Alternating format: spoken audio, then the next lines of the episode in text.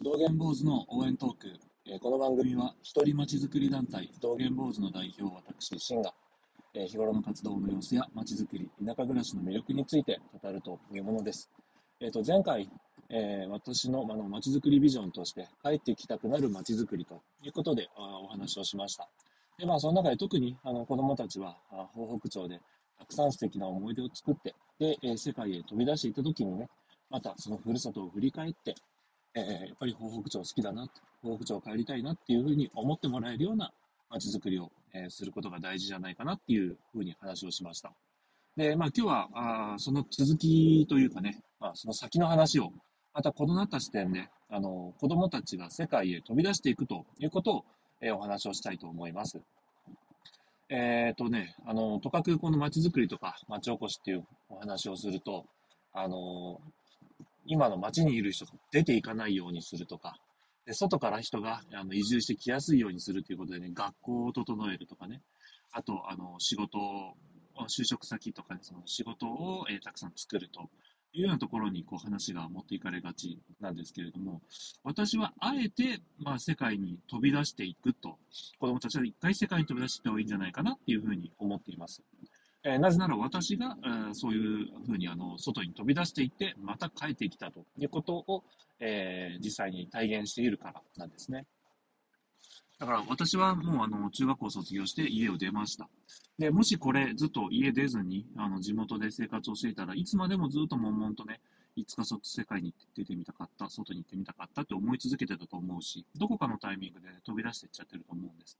だから、あえて積極的にもう外に飛び出していくと。で、えー客観的にね、その自分のふるさとを振り返るっていうことが、えーとても重要なような気がしています。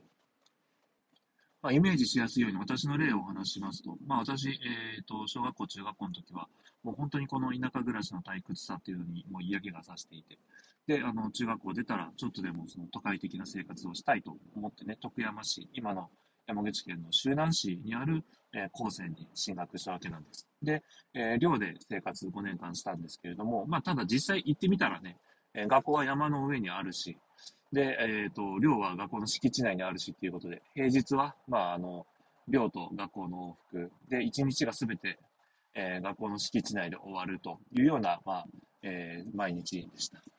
まあ、ちょっと実際はね、一日が終わった後に、こう、寮を抜け出して外へ出ているっていう説もありますけれども、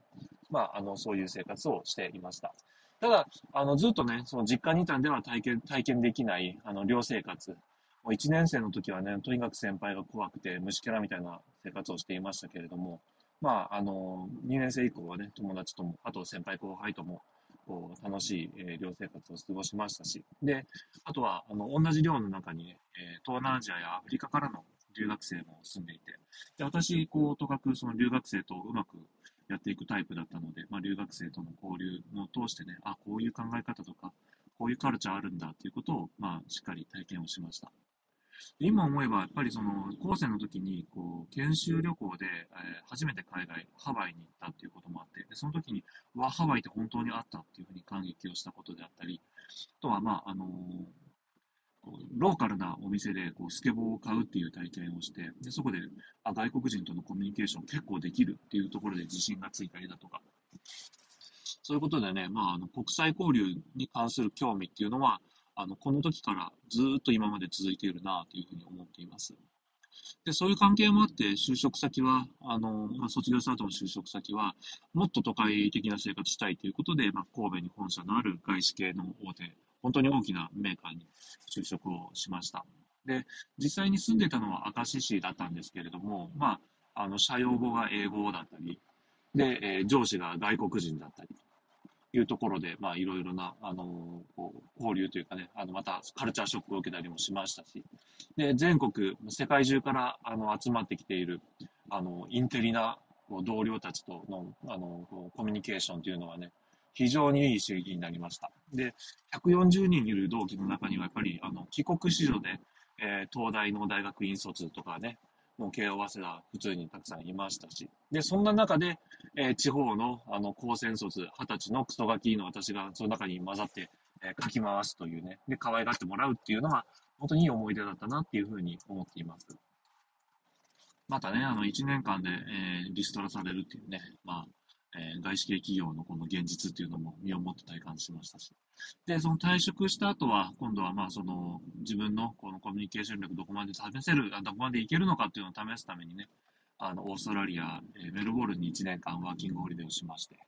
で、まあ、やっぱり噂に聞いた通り、オーストラリアの、えー、人、とってもおおらかで、あの、路面電車の運転手さんが、こう、停留所でもないところにね、止めてしまって、で、あの、コーヒーと、こう、クッキー買いに、あの、降りていっちゃうとかね。あの、あとはまあ、今日、えー、フットボールのその、ひいきのチーム勝ったよって言ったら、その運転手さんがカランカランって金を鳴らしちゃいけないところでも金を鳴らしてくれたり、で、スーパーとか、こう、ミルクバーとかで、こう、買い物をするだけでも、こう、お店の人との、こう、掛け合いがあったりっていう、そういう、なんかこう、あったかいなっていうような、こういう空気合うなっていうのも体験をできました。ただまあ一方でね、あの、まあ、オーストラリア、白豪主義をとっていた時代もあるということで、やっぱりどうもアジア人っていうところが、まあ、こう、まとめて少し、こう、辛い目に遭うっていう事件なんかもね、1年間の間には何度かあったりもして。だから国際交流って、まあ、綺麗事とか楽しいことばっかりでもないなっていうのも、まあ、身をもって体感した、えー、1年間でもありました。で、帰り道でね、ちょっとグアムに立ち寄って、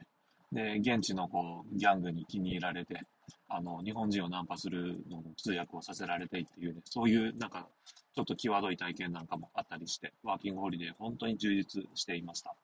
で、今度帰国した後もね、まあ旅行会社にこう勤めて、で、その、ホームステイのこう引率でアメリカに2年間連続で行かせてもらったんですけれども、まあ、ホームステイで、で、近くに宿泊するとこないから、添乗員である私もホームステイをしないといけないということで、えー、2週、2週間ずつ、まあ、計、えー、1ヶ月ぐらいね、同じ家に、こう、2年連続でホームステイさせてもらって交流をしたりとかね。でも、この家庭も、なんかこう、絵に描いたようなアメリカの温かい家庭で、お父さんがね、こう、起業されていて、で、えっ、と、まあ、娘が2人と、それから、ベトナムからね、あの、養子で受け入れてる、あの、兄弟がいたりなんかして、で、これも、なんか本当普通に、こう、家族として生活をしてるんだけれども、あの、もう私の実の娘、それと、えー、ベトナムからあ受け入れてるけど、あの、私の息子ってみたいな、あの、こう、カチッとした感じではなくって、なんか、あの、その男の子たちに対してもね、ベトナミーズボーイとかってこう声をかけたりするんですよ。だから、ベトナムから来てるけど私の息子よっていうような自然体な接し方をされているっていうのがね、なんか非常になかなか日本人には難しい感覚なのかもしれないなというふうに思ったりね、そういうのもすごく勉強になりました。でも家族で、え晩ご飯食べた後に、こう、テーブルでね、ボードゲームを一緒にやったりだとか、で、IMCA とか、えー、ローラースケートとかにね、あの、みんなで行って楽しんだり、で、お父さんもお母さんも一緒になってスポーツをしたりっていうのが、非常にこう、温かいなっていうふうに思ったし、で、そういう家庭を作りたいなっていうふうに思わせてくれたのも、このアメリカの、えー、ジョーンズさん一家だったんですよね。まあちょっとここでね、あの、ちょっと注目してほしいことは、あの、私自身いろんなところに行って、いろんなところで生活をしています。で、これは、あの、いろんなところに旅行して、いろんなものを見るというのは少しこう違うよっていうことなんですよ。例えば私、あの、神戸行きたいなって思います。で、それは、あの、神戸に行って、えー、企業に勤めていた時の同期に会いたいなっていう気持ちなんですよね。で、その、まあ、国道沿いのね、こう、小さい、こう、焼肉屋さんで、ボーナスが出たお祝いに同僚とみんなで焼肉に行ったなとか、えー、あの、毎月毎月、こう、誕生日の、こう、同期がいたら、あの、誕生会をしてくれてたな。で、あの、私も、こう、サプライズで誕生日参加したりしてたなっていうような思いで、そういうのに浸りたい。それからね、喫煙所で繰り広げられていた、あの、漫才のようなトーク。ああいう空気が懐かしい。ね。だから、神戸のこう魅力っていうのは、えー、決して、あのー、こう、ハーバーサーカスであったりだとか、まあ、あの、南京街で、南京町の中華街であったりとか、そういうところではなくって、ここまで私にとってのその神戸の魅力っていうのは、あの、そこで、こう、触れ合った多くの人たちとか、えそこに漂っている、こう、カルチャーとか、あの、文化。で、その背景として、あの、神戸のこの美しい街並みがあったり、あの、六甲山のこう山並みがあったりということがあったというだけだと思っています。だからその東北町の子供たちもそのたくさんの、えー、思い出を作ってほしい。で、東北町のそのこうアイデンティティとかあのプライドとかそういうのを持っててほしいなっていうふうには思うんですけど、それは決して角島大橋であったり、あの白滝山であったり、そういうものではない。やっぱりあくまで東北町でこう友達とか地域の人と作った、えー、たくさんの思い出であったり、えー、その時に触れたあの地元の人の人柄であったり、そういうところをね、あの魅力として感じてほしいなというふうに思っています。だからね、子供たちに東北町の魅力って何ですか？って聞いて、うん、ちょっとうまく言えませんっていう子供、もしかしたら、あの、非常に面白いことに気がついているのかもしれないなというふうに思います。この感覚、なんかもうちょっと上手に表現できないかなとちょっと思ったんですけれども、例えば、チベットの魅力、どこにありますか？チベットの魅力はエベレストの山頂にありますっていうふうに、あの、言ってるのと、こう、感覚近いかなと思います。ちょっと寂しいでしょう、それでは。ではなくて、その東北町の魅力っていうのが、その角島大橋とか美しい自然とか、そういうものにあるんではないよ。それはあくまでも、えー、そこのこう空気とか、えー、人柄とかの、えー、背景としてそういうものがある。それだけなんだっていうことを、まず一番最初にこう考えつつ、えー、街づくり、えー、考えていきたいなっていうふうに思いました。以上です。